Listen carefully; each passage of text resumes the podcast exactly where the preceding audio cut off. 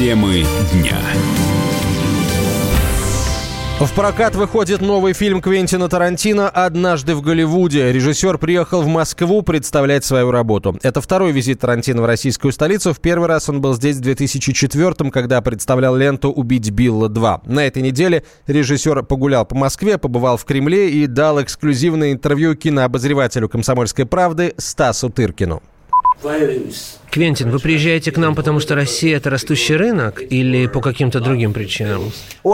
За рынок отвечает компания Sony, занимающаяся прокатом моих фильмов. А я приезжаю в Россию, потому что у меня множество русских поклонников. Еще со времен криминального чтива. Поэтому я второй раз в России, чтобы показать своим фанатам, что я рядом. Я о них помню, и вообще мне не все равно. С определенного времени вам перестали быть интересны игры с реальностью, как было в криминальном чтиве. Вы стали трансформировать моделировать реальность, создавать альтернативную реальность Второй мировой войны, как в «Бесславных ублюдках», или Голливуда во времена, предшествовавшие убийству актрисы Шерон Тейт, как в новой картине «Однажды в Голливуде». Да, в этих фильмах я напрямую забавляюсь с историей, но должен сказать, что и в «Джанго освобожденном» я до определенной степени историю переписывал, хотя и не менял конкретных исторических событий. Я считаю «Однажды в Голливуде» завершением своей трилогии, в которой я занимаюсь переписыванием истории. Менять судьбы мира по своему усмотрению – это привилегия Бога. Во времена расцвета кино к режиссерам действительно относились как к богам. Лично я никогда не приписывал режиссерам божественных качеств. Для меня всегда богами были писатели, сценаристы. Так вы как раз и то, и другое. Да, ты создаешь свой мир, придумываешь персонажей, их судьбы, но должен признаться, что у меня нет подобных амбиций. Я пишу и показываю вам то, что мне хотелось бы, чтобы случилось. И больше всего мне нравится сам процесс рассказывания истории. А о том, что за ним стоит, я не очень задумываюсь. Лично я в восторге от финала картины, который мы, разумеется, не будем раскрывать, но он столкнулся с критикой со стороны феминисток. Вы уже ответили, что все эти обвинения в расизме, сексизме и прочем бессмыслица. Да это просто смешно. Если они хотят прославлять Патрисию Кринуинкл и Сьюзан Аткинс, то пусть себе прославляют. А я буду прославлять их жертв Эбигейл Фолджер и Шерон Тейт. В 60-е существовала очевидная чувственность в отношениях между режиссерами и актерами, которых они снимали. И это все было видно на экране. Сейчас этого почти нет. Снимая свое выдающееся кино о тех временах, вы задумывались о требованиях политической корректности? У меня нет никакого желания оставаться политкорректным в своем творчестве. Я рассказываю конкретную историю, которая происходит в конкретный период времени. Я не верю в компромиссы с обществом. Мои персонажи — это мои персонажи. Мои истории — это мои истории.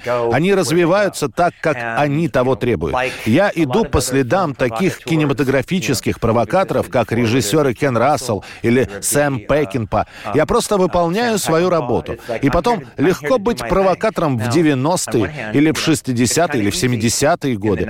Гораздо труднее в депрессивные времена, например, в 50-е. Но и тогда работал великий режиссер Отто Преминджер. А в 80-е сотрясали основы такие потрясающие провокаторы, как Дэвид Линч и Пол Верхоуэн. Считаю, что в такие, как сейчас, времена нам нужны провокаторы. Даже больше, чем во времена полной свободы.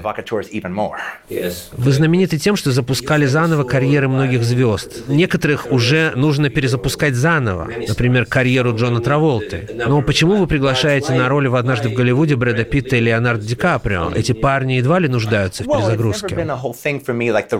Перезагрузка актерских карьер никогда не являлась для меня самоцелью. Я не думал специально о том, чтобы возобновить актерскую карьеру Джона Траволты после «Криминального чтива» или Пэм Гриер после Джеки Браун. Если это происходит, то, конечно, я за них счастлив, ибо никому эти актеры не могут нравиться больше, больше, чем мне. Но и в том, и в другом случае это просто хороший кастинг. Так же, как и с Брэдом, и с Лео. Я отлично понимаю, что пригласил в свой фильм две главные кинозвезды этого поколения. И ясное дело, что это всех возбуждает. Но этот трюк не сработал бы, если бы им роли не подходили. К счастью, они им блестяще подходят. И вдобавок Брэд и Лео просто созданы быть в одной команде. Вот один из них играет актера, а другой его дублера по трюкам. Нельзя было просто взять любых знаменитых актеров актеров. Мне нужны были парни, которые подходят друг другу и которые могут заменить друг друга на киноэкране. Они должны подразумевать друг друга. В прошлом нашем интервью вы рассказали о том, как смотрели в детстве фильм «Москва слезам не верит». Сейчас оказалось, что одним из самых любимых фильмов вашего детства был другой российский фильм «Человек-амфибия». А как же знаменитое русское авторское кино? Слушайте, если вы спросите меня, какой мой самый любимый русский фильм, я вообще назову фильм Сергея Эйзенштейна «Александр Невский». Это что-то невероятное. Одна сцена ледового побоища там чего стоит.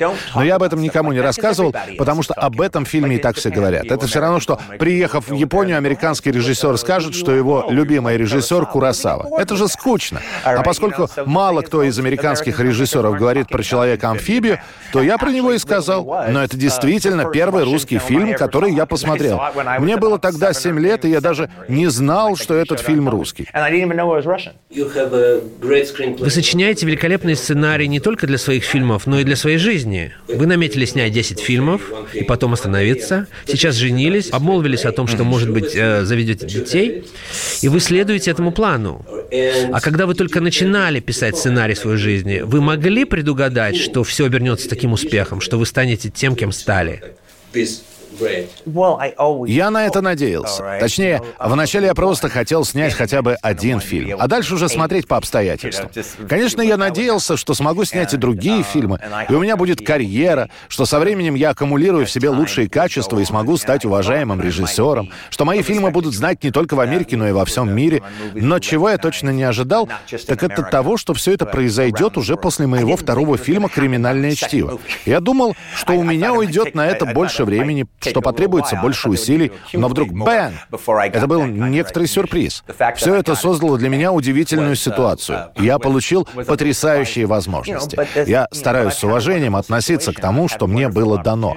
Я не считаю это чем-то само собой разумеющимся. Поэтому я не снимаю кино по каким-то, как я полагаю, неправильным причинам. Для меня это не просто работа. Я не снимаю из-за денег. Я не снимаю для того, чтобы как-то изменить лучшему свою карьеру. Я исхожу только из того, что у меня внутри. Так работает романист или живописец.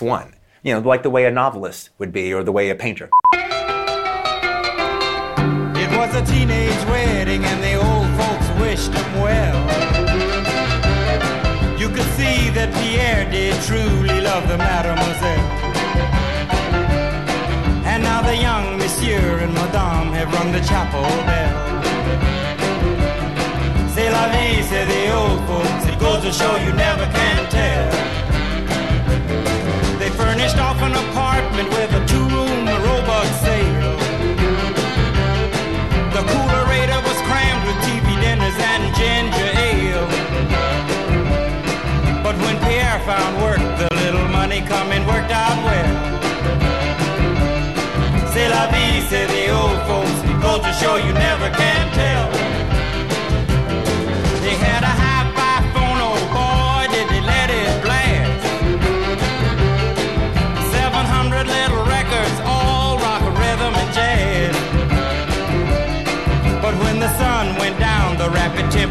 the music fell.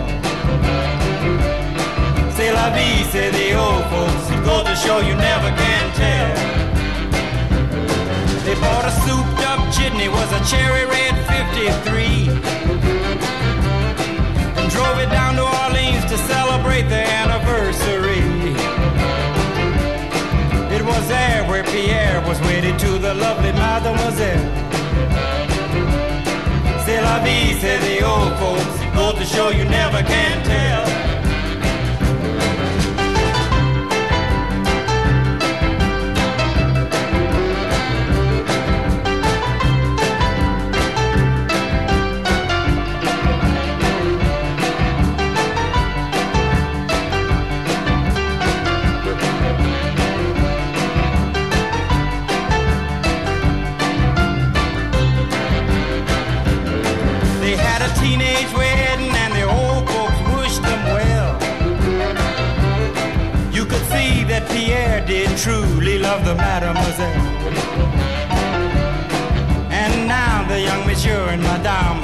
Chapel bell.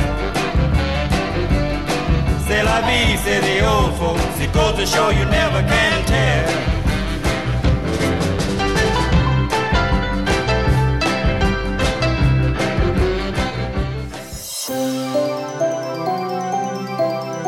Комсомольская правда представляет. Как тебя зовут? Давид Шнейдеров Давид. Почему тебя назвали Давидом? Мама говорила, что звезда родилась. Давид, мы делаем тебе предложение, от которого невозможно отказаться. Синяя или красная таблетка? Я возьму большой куш. Окей, тогда ты пустишься во все тяжкие. Мы всегда платим долги. Самые лучшие фильмы и сериалы по субботам в 9.00 с Давидом Шнейдеровым. Целых два часа смотрим кино по радио.